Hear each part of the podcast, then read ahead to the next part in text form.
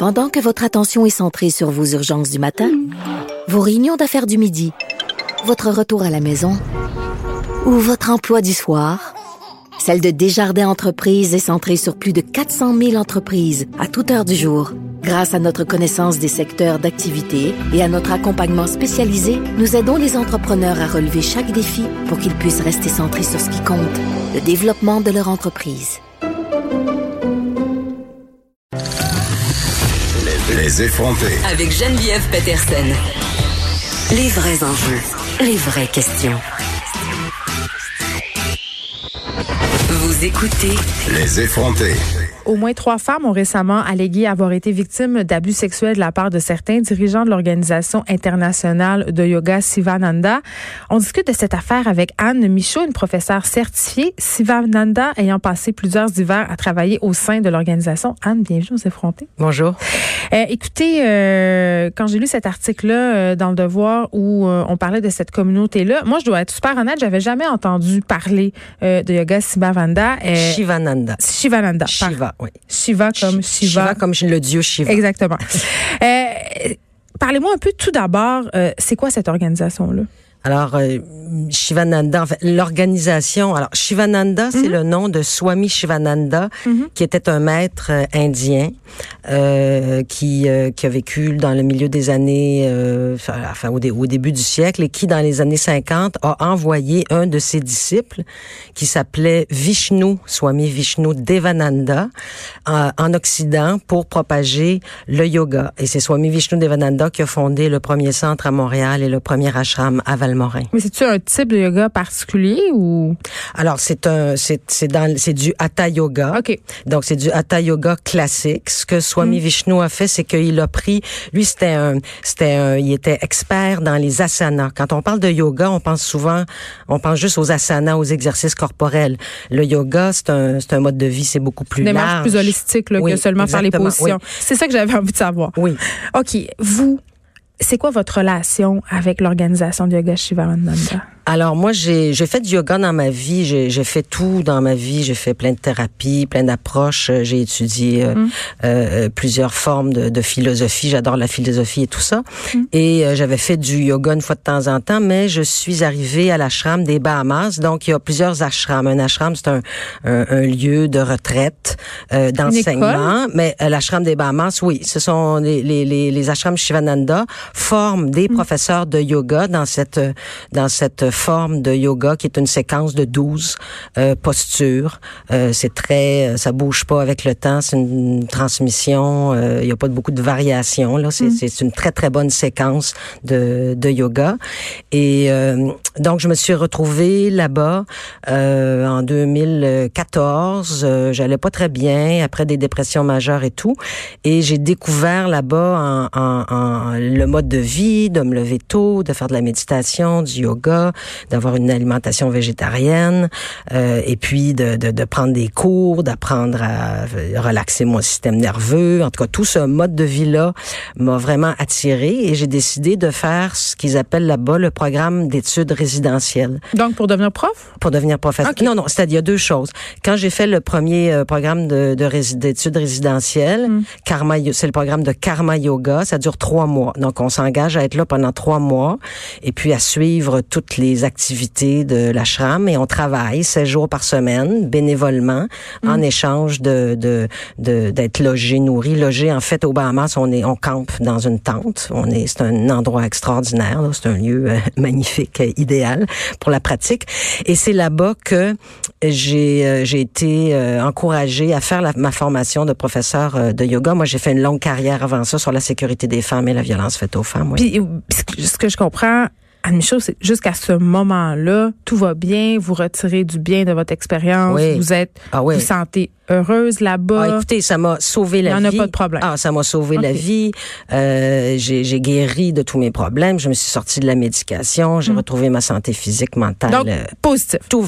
Oui. Décembre dernier. Oui. Julie euh, Salter, l'assistance personnelle de Chouami, un nom que je peux Vishnu Devananda. Merci. Euh, bon, cette femme-là était assistante de, de cet homme-là pendant des années au centre de Valmoré, qui est l'espèce de siège social. C'est le siège social de Bon. l'organisation internationale. Elle a publié un long message sur sa page Facebook, un très très long message, Ouais. et elle affirme euh, sans équivoque avoir été agressée pendant trois ans alors qu'elle était au service de Swami. Son message fait boule de neige, il est partagé par des milliers de personnes. Là, d'autres femmes font des sorties pour dire que bon, ils ont été elles aussi. Deux autres femmes Oui. principalement. Ce oui. sont des victimes alléguées, là, j'aime bien le préciser. Anne, t'étais au Bahamas à ce moment-là. Oui, oui. Le ciel m'est tombé sur la tête. Ouais. Oui, littéralement. Puis comment ça a été accueilli là-bas? Dans le déni total. Oups, padaille. Ouais. ouais. Alors, premièrement, euh, quand on, une des choses que j'adorais de, de, de- des enseignements, c'est que euh, on vit en fonction de cer- certaines valeurs, les valeurs principales de l'enseignement du yoga. La première, c'est ahimsa, c'est la non-violence. Donc, c'est ne pas faire violence à soi-même et aux autres. Après ça, c'est ne pas mentir, ne pas tricher, ne pas voler. Et euh, là, je me suis retrouvée avec mes professeurs qui m'enseignent ça et qui euh, me mentent en pleine face, comme on dit. Ils mentent ou ils sont dans le déni Ah non, parce ils sont peuvent les- pas, ils Ben, moi, au début, pas, ils hein. mentent parce que moi, la, la Swami que j'assiste me dit que ils avaient été au courant bien avant et dans une réunion subséquente, le directeur dit devant tout le monde qu'il savait pas. Donc moi, je vois moi que eux me mentent de un. Et euh, donc moi, le ciel m'est tombé sur la tête. Je suis devenue très malade. Je suis devenue grippée euh, instantanément. Donc j'ai été trahi? Oh, c'est peu dire. C'est peu dire. C'est- une tradition. C'est c'est comme. Oui, parce que vous avez œuvré là, pour la CALAC, vous avez fait toutes sortes de, de- de trucs pour la, contre oui, la puis violence. moi, faite depuis six ans, je vais travailler bénévolement. Je donne de mon temps, bon, bien sûr. Puis, je veux dire, les formations que j'ai suivies là-bas, je les ai payées. Hmm. Il y a rien de gratuit. J'ai donné de mon temps. Et puis, dans les dernières années, j'enseignais régulièrement aux invités. Moi, j'enseigne une forme de méditation guidée qui soigne le stress. Je suis spécialisée dans la guérison du stress post-traumatique, particulièrement lié aux abus sexuels, Et parce que je m'en suis, pas ensemble, je m'en suis guérie. tu sais. Oui. Donc, j'enseignais ça. Et euh, euh, donc, au bout de quelques jours, ils ont convoqué tout le personnel.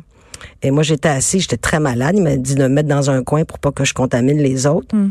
Et euh, là, ils ont commencé à faire une longue, euh, une longue euh, euh, apologie de Swami Vishnu en disant que c'était un supra-humain, un homme et tatitata, et qu'il était absolument impossible que ce que Jolie Salter avait dit était vrai. Mais moi, je savais que c'était vrai c'est mon métier, c'est ma carrière. Je savais que c'était vrai. Donc, quand lui a dit, c'est quelqu'un que j'estimais, cet homme-là, que c'était impossible, qu'il fallait pas croire ce qu'il y avait sur Internet, et puis qu'il fallait qu'on retourne euh, faire nos mantras dans notre coin, puis que, puis le gourou, le gourou c'est tout, le gourou c'est tout. Moi, à ce Là, moment-là, C'est quasiment sectaire à ce moment-là. oui, mais c'est ça qui s'est passé, c'est qu'à ce moment-là, c'est comme si le voile, pour moi, s'est déchiré, parce qu'il y a des choses que je, comme on a toutes faites, il y a des choses qu'on tassait en Ah, disant, quel, mettons, Ça, ça- exemple.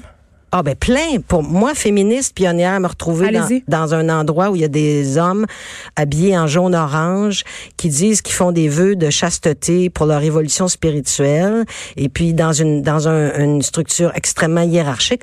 Pour moi, ça, Patriarcal, un peu? pas un peu. Euh, C'est le patriarcat, c'est le- c'est l'insti- c'est les, les institutions religieuses. Pas mieux que sont- l'Église, finalement. c'est l'Église. C'est la le- Quand on a cherché les papiers récemment, on s'est rendu compte que dans leur mission, ils ont mis clairement la propagation de la religion hindouiste, puisque le yoga est lié à l'hindouisme. Fait que ces maîtres-là qui faisaient vœu de chasteté, de pauvreté, finalement, euh, Ben, ils faisaient pas pantoute. ils étaient Donc, pas chastes? Ben non, mais c'est ça qui est en train de. Swami Ouais, Vishnu, Devananda, là, visiblement, il était pas chaste du tout, mais ça a été caché. Puis ils étaient pas pauvres non plus. Ça a été, ben non. Ben non, non, non, c'est une.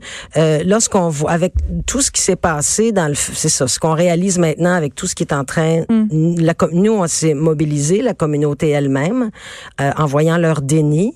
Euh, on s'est mobilisé. On a des, une avocate, on a une équipe d'enquête. Donc, il y a des centaines de femmes de partout à travers le monde qui vont faire des témoignages, pas juste sur les abus sexuels, mais sur les abus financiers, psychologiques. Sur euh, l'hypocrisie de ce mouvement-là, oui, oui, finalement. absolument. Mais pas le mouvement. Là, on parle d'une douzaine d'individus qui contrôlent un empire financier avec des ashrams puis des possessions et tout ça, qui ont les mains dans le dans le dans les finances. Hmm. Mais on parle, nous, on est 50 000 professeurs certifiés. Ben parlons-en parce que hier, je- quand je cherchais quelqu'un pour venir nous parler de, de ce qui se passait là-bas, euh, j'ai parlé à des professeurs de yoga et ce qui, ce qui ressortait de leur témoignage, c'était de me dire que c'était quand même assez répandu dans le yoga, les histoires d'abus sexuels, ah, mais là, c'est le, sexuel. le, moi aussi, le, le yoga est en, en, train de passer à la trappe Oui. du mouvement, moi aussi, c'est clair, clair. Alors, l'air, parce que ce qui s'est passé dans le fond, c'est que de, de prendre des structures patriarcales, hiérarchiques, de style Église catholique, de les amener au Québec dans les années 50, la seule différence, c'est qu'ils ont des robes jaune-orange au lieu d'avoir des, Des soutanes Ben noires, là, tu sais. Euh, ben, je veux dire, ça, ça a fait un temps. Hmm. Euh, et puis là, ben c'est fini, c'est terminé. Je veux dire, les abus, toutes les lignées. Dans les derniers mois, on était très nombreuses dans le mouvement Shivananda à dire, hey, on est chanceuse, nous autres, on fait partie d'une lignée qui a pas été entachée par ces scandales-là. On est donc chanceuse. Ben oui, là, parce qu'il y a eu toute l'affaire Patrick Salibi aussi, euh, l'espèce de gourou de l'utérus. Ben, il y en a, mais toutes les lignées, toutes les Ouais. lignées. Le Ashtanga Yoga, le Satya, il y a eu un scandale en Australie, absolument. euh, Il y a une page Facebook qui est née Safe Yoga parce que les femmes se- Oui. ne se sentent plus en sécurité. Oui. C'est quand même quelque chose. Parce que là, Oui. moi, ma, ma question pour vous, parce que vous l'enseignez, le yoga, Oui.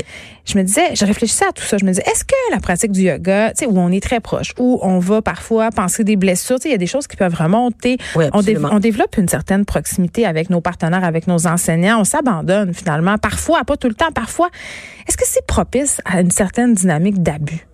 Ben, ce, qui est, ce qui est intéressant, c'est que oui, c'est propice à l'abus, mais c'est intéressant de voir que euh, historiquement, traditionnellement, le yoga, d'abord les femmes, euh, c'était interdit aux femmes de faire du yoga en Inde, euh, puis ça se faisait jamais en groupe. Alors c'est une invention moderne, ça, de faire des groupes avec plein de jeunes femmes Moderne et occidentale? oc- moderne, moderne et occidentale, avec plein de jeunes femmes dans une salle, avec un homme d'un certain âge qui a, qui a du qui a du charisme, c'est ça, euh, et puis qui fait des ajustements euh, manuels sur. euh, alors ça, c'est c'est c'est une perversion dans le fond. Moi, de- j'ai déjà été très inconfortable parce qu'un prof de yoga m'a- m'avait repositionné en me touchant de façon que ça je devrait, jugeais ça ne devrait plus, les ajustements physiques euh, ne devraient plus se faire. Il y a trop de femmes qui souffrent de stress post-traumatique lié aux abus sexuels et aux abus physiques. Ouais. Quand on est en shivasana puis qu'on se dé- détend, euh, on n'a pas envie que quelqu'un vienne nous dans notre bulle. Hmm. Donc ça, c'est des pratiques qui devraient plus avoir lieu. On devrait faire des ajustements seulement verbalement en disant à la personne, tu pourrais lever ci, tu pourrais faire ci, tu pourrais faire ça. Ouais, parce qu'on n'a pas besoin de toucher. là. Non, non, absolument pas. Surtout, d'autant plus de, de ce qu'on, de ce qu'on, euh, de ce qu'on voit. Et là, ce maintenant. que, ce que vous me dites, Anne Michaud, c'est qu'il y a d'autres femmes qui sont en train de se soulever contre ce centre-là. Ben là, on est, on est rendu plus de 2000 membres du groupe euh, euh, Satya, qui est le projet Satya, qui a engagé l'équipe de, de- d'enquêtrices professionnelles qui va faire, qui va recueillir les, euh, les témoignages. Et, euh, et donc, on fait une enquête. Mais à- est-ce que ces femmes-là portent plainte de façon officielle? C'est-à-dire que ça va être dans le cadre de l'enquête. C'est ça. Oui, les femmes vont raconter leur histoire dans le cadre de l'enquête. C'est une avocate euh, qui a déjà mené ce type d'enquête-là, qui va qui est la, qui, qui, qui mène l'enquête Mm. euh, officiellement, parce que on ne collaborera pas. Les victimes, les survivantes ne vont pas collaborer avec euh, avec l'enquête que euh, l'organisation a mis sur pied en engageant une avocate euh, montréalaise. Là, mais c'est leur avocate, donc. euh, Je comprends. euh, donc, nous, on va faire notre propre enquête. On va publier un rapport avec les résultats de l'enquête et en fonction euh, des résultats de l'enquête, là, il va y avoir soit des poursuites criminelles, euh, soit d'autres types d'actions menées. Mon objectif, moi, en, en acceptant de m'afficher, parce que tout le monde a peur de donner leur nom. Oui, c'était vraiment oui. difficile de trouver quelqu'un pour sais. venir me parler ici. Oui, Là. oui. Puis moi, je dis à mes parents puis à ma famille, ben si je disparais à un moment donné, ben vous saurez pourquoi. Je- Vous avez peur pour votre vie, oui, là? oui, oui, oui, oui, oui, oui. Mais excusez, là, mais comment ça? Ben, parce que ça, ça a beau, c'est peut-être absolument pas logique, mais la raison pour laquelle vous avez la difficulté à avoir des, c'est une organisation extrêmement puissante, euh, avec des, ram- des ramifications euh, de, de gens pas recommandables. Euh, Quel genre de gens? ben, je peux, je garde, je ferai pas ça, là. Je vais pas me, me- faire poursuivre. Je vais, faut, je vais- justement, faut faire attention à ce qu'on dit. Mais ce que je veux dire, c'est que ils ont le bras long et, euh, et le, euh, je veux dire, le, le- le- la, dimension financière, là, ce qu'ils ont, ce qu'ils risquent de perdre ces gens-là, euh, parce que ça serait simple pour eux de dire, on démissionne du conseil d'administration puis on laisse à la communauté le soin de reprendre les choses en main. Mais ça semble être euh, très, très, très, très gros.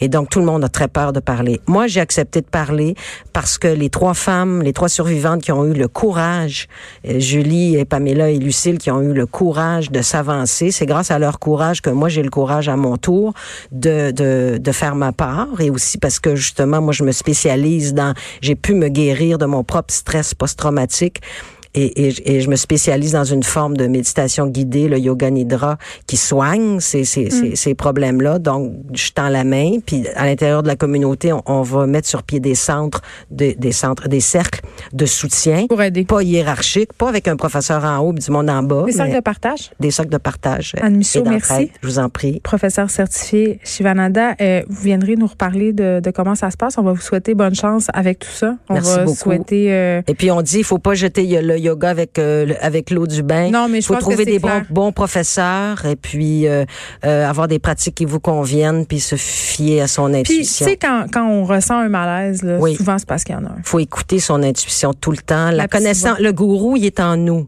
Il est pas à l'extérieur de nous. Anne Michaud, merci. Merci. Bonne journée.